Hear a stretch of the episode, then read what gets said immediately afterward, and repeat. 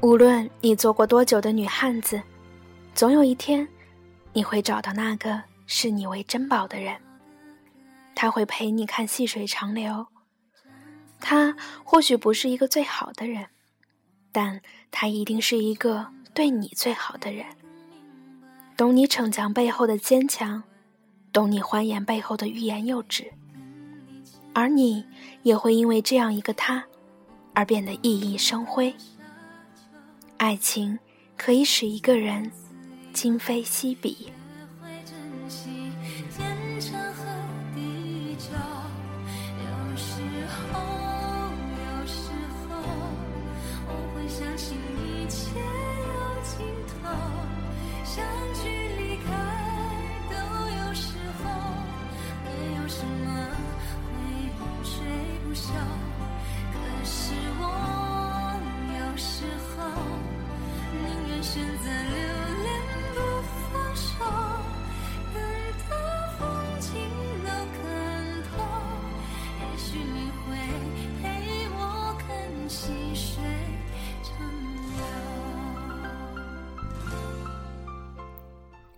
听众朋友们，大家好，欢迎收听荔枝 FM 二二七四三，遇见更美好的自己，我是主播四叶草瑶。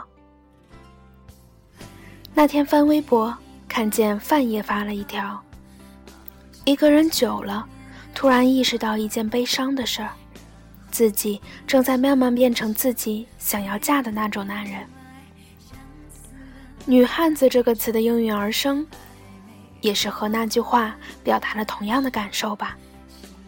无论女汉子在你眼中是褒义或贬义，我会觉得这个词或多或少是有些悲哀和无奈的滋味在里面吧。今天小姚去中医院拿药，排队的人出奇的多，恰好和一个跟我看同一位大夫的女士站在一起，于是就聊起来。我本身对这位女士就是存有好感的。简单素雅的浅灰色大衣，搭一条淡淡的粉色丝巾，高高瘦瘦的身材，是很有气质的那一挂。看着年龄应该是比我母亲略小，但应该相差不大。但这样的颜色搭配却特别自然、别致，交谈起来也越发觉得。这是一位温柔如水一般的女人。不久，她的丈夫来了，自然地搂过她的肩膀，替她拿下手中的包包。因为站得很近，所以也听到了他们的对话，但是让我讶异的，因为他们的聊天的感觉就像新婚夫妇一般，甚至说像年轻的情侣一般也不为过。但是又特别的自然。舒服。她的丈夫问她：“这就是你新买的衣服吗？”那个女士捏起衣服的一角，开心地向她的丈夫展示：“怎么不好看吗？我觉得挺好看的，我很喜欢。”语气就像被宠溺的孩子一般。之后就聊一些工作啊、朋友啊等等很正常的话题。可就这么短短的一次聆听，让我心里觉得特别温暖。无论你从前是不是女汉子，但当你找到对的人的时候，你就可以永远当一个被宠爱的小女孩。无论年纪是多大，只要在他面前，就可以永远当一个温柔的小女人。他们的这种状态是我喜欢的，也是我羡慕的。女人很女人。男人很男人，所以今天看到这篇文章，也看好和我今天的经历让我有同样的感受，就想分享给大家。来自极光的爱情，可以使一个人今非昔比。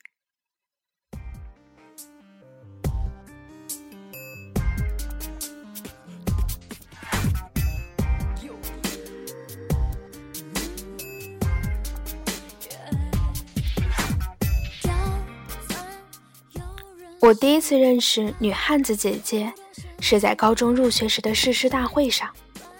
女汉子姐姐以全市第一的身份成为学生代表，在几千人面前慷慨激昂，意气风发。他从台上走下来的时候，恰好经过我身旁。我趁这个间隙，仔细打量了一下女汉子姐姐，一头清爽的短发，长裤的裤脚挽到脚踝，英气逼人，帅过我见过的任何一个男生。我隐约觉得，连眼前那片夏日里光滑灼灼的芍药，与他相比，都显得逊色。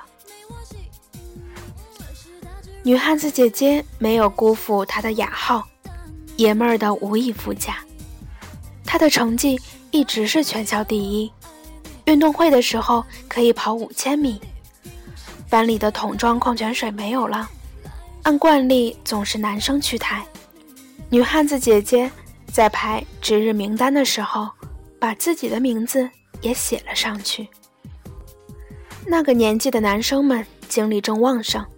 老师管不住，但他们都听女汉子姐姐的。那时候班里最漂亮的女生，总受到一位爱把头发吹得根根直立的高年级男生的骚扰。有一次，男生追到班里来，女生向女汉子姐姐求助，女汉子姐姐走出去，不知道用了什么办法。总之，那名高年级男生再也没有出现过。学校的晚自习上到很晚，下课后校门口总是挤满了来接学生的家长。班里的女生们像脚底安了弹簧一样，欢快地找到自家家长，钻进温暖的车里，或者被牵着手有说有笑地离开。唯独女汉子姐姐总是一个人骑自行车回家。后来我发现，跟女汉子姐姐是同路的。此后便开始同行。有一次，一个等绿灯的间隙，我随口问了她一句：“为什么不让爸爸来接呢？”我没有爸爸。女汉子姐姐说这话时，风轻云淡，仿佛在讲别人的故事。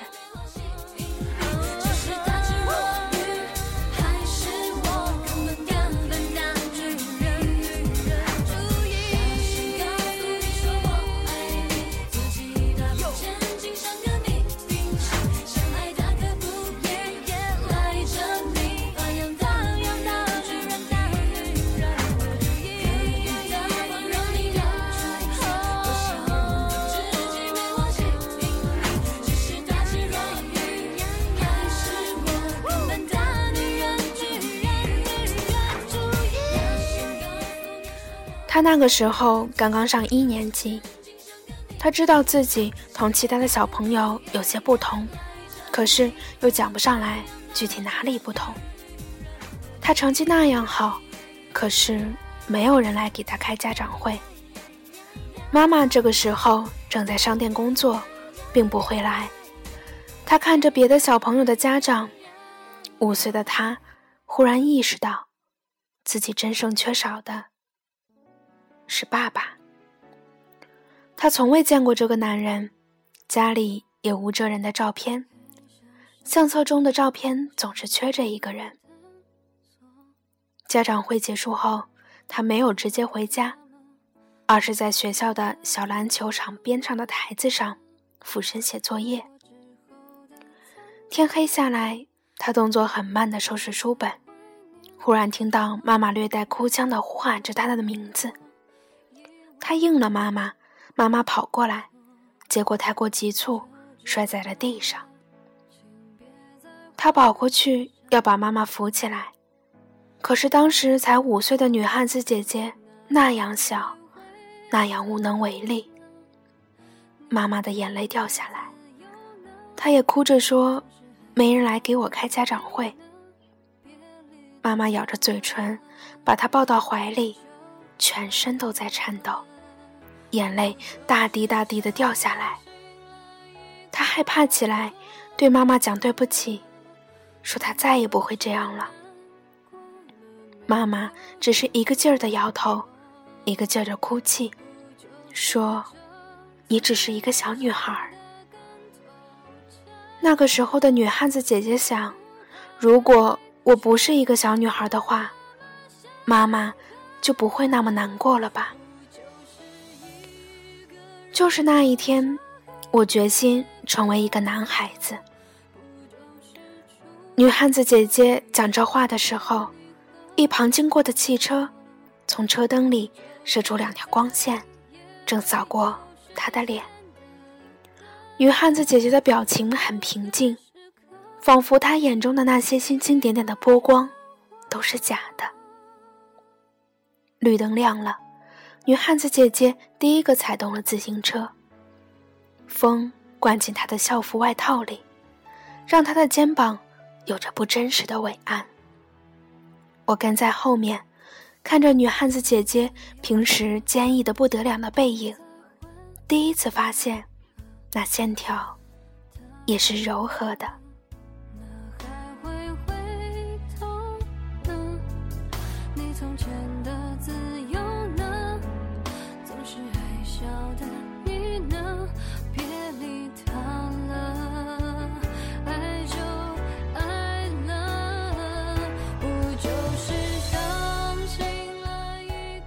高二的那一年，女汉子姐姐开始住校，也不常回家。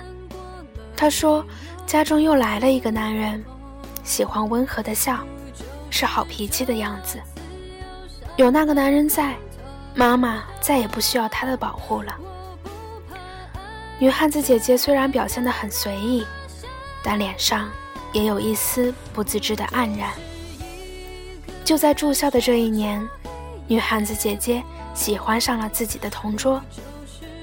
那个男孩子高高大大，成绩好却顽皮，虽然不用功，可是聪明的很。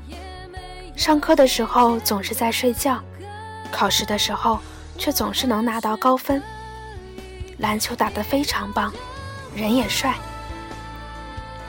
有一次，同桌代表学校出去参加篮球比赛，走了一个星期。数学课，我困得快要睡过去，却被手机震醒。我避开老师的视线，偷偷地拿手机拢在袖子里看，是女汉子姐姐发来的短信。她说：“极光啊，你说他什么时候回来呢？”我回过头，女汉子姐姐看着自己身边的那个空空的位子，愣愣地出着神，手上的笔。连笔帽都没有取下来，他也没发觉。等他回到学校，女汉子姐姐开始对他很好很好。每次他打篮球，都会有一瓶水放在桌上；每次他不交作业，都会有人模仿他的字迹帮他交一份。可是，时间就这样不紧不慢的过去，他的同桌。并没有像我想象的那样，感动的跪下来向他求爱。后来有一天，女汉子姐姐突然对我说：“她决定放弃那个男生了。”我很惊讶，问她原因。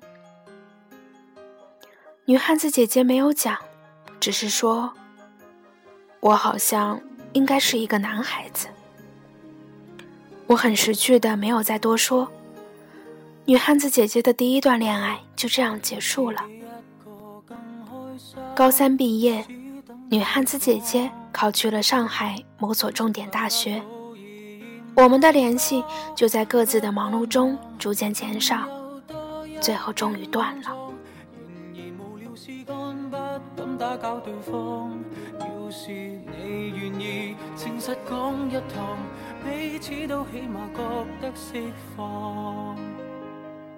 不要哭，我也忍得了这些年来的委屈，没法真心爱下去，只好真心真意的结束。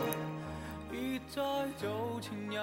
在见面时是不久前的同学聚会，女汉子姐姐像是变了一个人，她留长了头发，出落成一个美女。身边跟着芭比娃娃似的女儿，她很不好意思地笑着说：“丈夫今天临时有会要开，自己不放心女儿，就把她带在身边。”女汉子姐姐讲话的时候，几缕头发顺着她低头的弧度滑下来，她十分自然地把头发挽在耳后，露出我们不曾见过的精致锁骨。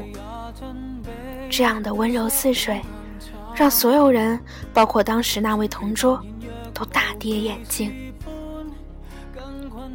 聚会结束后，我和女汉子姐姐又去了一家咖啡厅。女汉子姐姐为女儿要了一份冰淇淋，女儿很乖巧地吃着。女汉子姐姐便给我讲了接下来的故事。那所大学是知名的理科学校，女生少得可怜。样貌秀丽且性格开朗的女汉子姐姐，却没有多少人敢追求。她太强了，第一年进学校就被允许自己研究课题。还拿到学校的特殊奖学金。就在这个时候，他却爱上了自己的导师，那个三十岁未婚的中年男子。而爱上他的理由近乎荒诞，仅仅是因为某一次做一个比较危险的实验，导师不肯让他一个人做，而是亲自去帮他。当时女汉子姐姐说：“老师。”我一个人做就好。那个温柔的上海男人笑笑说：“怎么可以让你自己做？彤彤，你是个女孩子呀，怎么能做这么危险的实验呢？”女汉子姐姐听了这句话，眼里莫名的有了泪水，可他依旧是努力的睁大了眼睛，把眼泪憋了回去。这是第一次。有一个人这样叫他的名字，于是这四年他便只跟了这一个导师。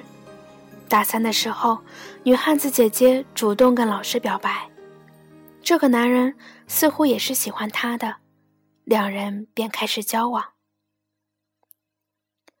大四毕业后，女汉子姐姐得到留校的资格，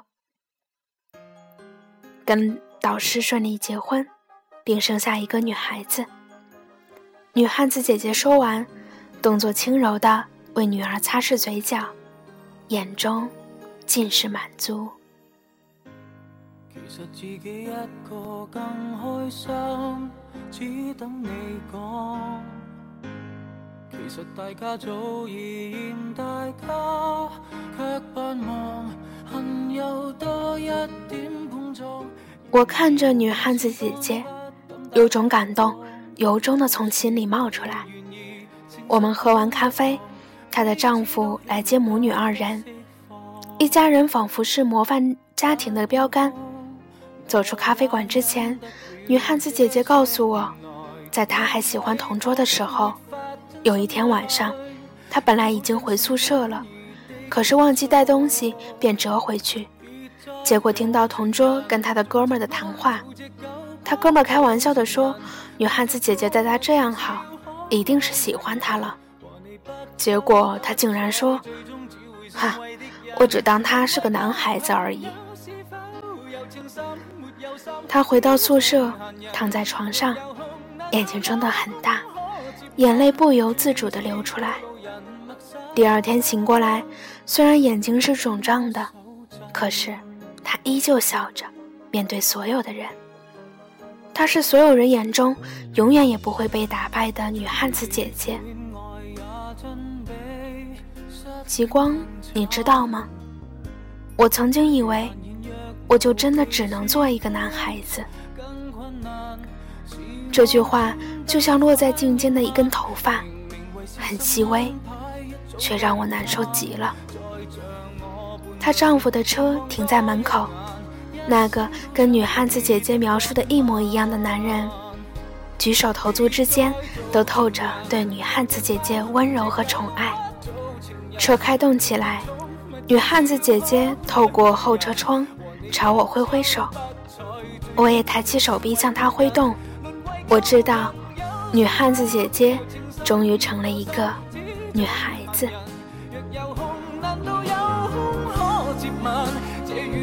发自虔诚内心，对不起，自动分手错愕的你，怕会伤感。盲目的我，现在也可转台来看你身上，别再做。做只狗不做情人，做只宠物至少可爱迷人。和你相交不浅，无谓明日会被你憎。沦为旧朋友是否有情深没有心，只像闲人。若有空，难道有空可接吻？注定似过路人陌生，你怎么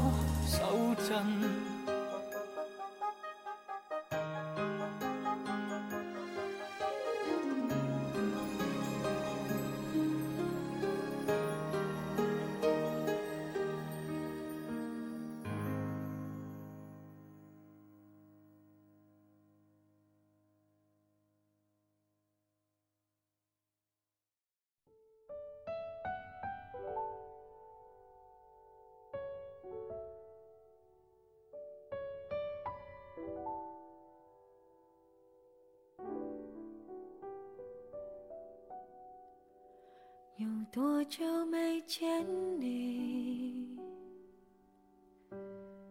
以为你在哪里？原来就住在我心底，陪伴着我呼吸。感谢收听今天的节目。如果你喜欢我的节目，请继续关注。如果你是用荔枝软件收听节目的话，在每期节目的后面都有一个类似橘色的叹号的图标，点开后里面就有歌单。或者你可以关注新浪微博“电台遇见更美好的自己”，明确的字可以看电台简介，里面有每一期节目的歌单以及文字。最后，祝各位晚安。白云缠绕着蓝天，啊，如果不能够永远走在一起，也至少给我们怀念的勇气，拥抱的权利，好让你明白我心动的痕迹。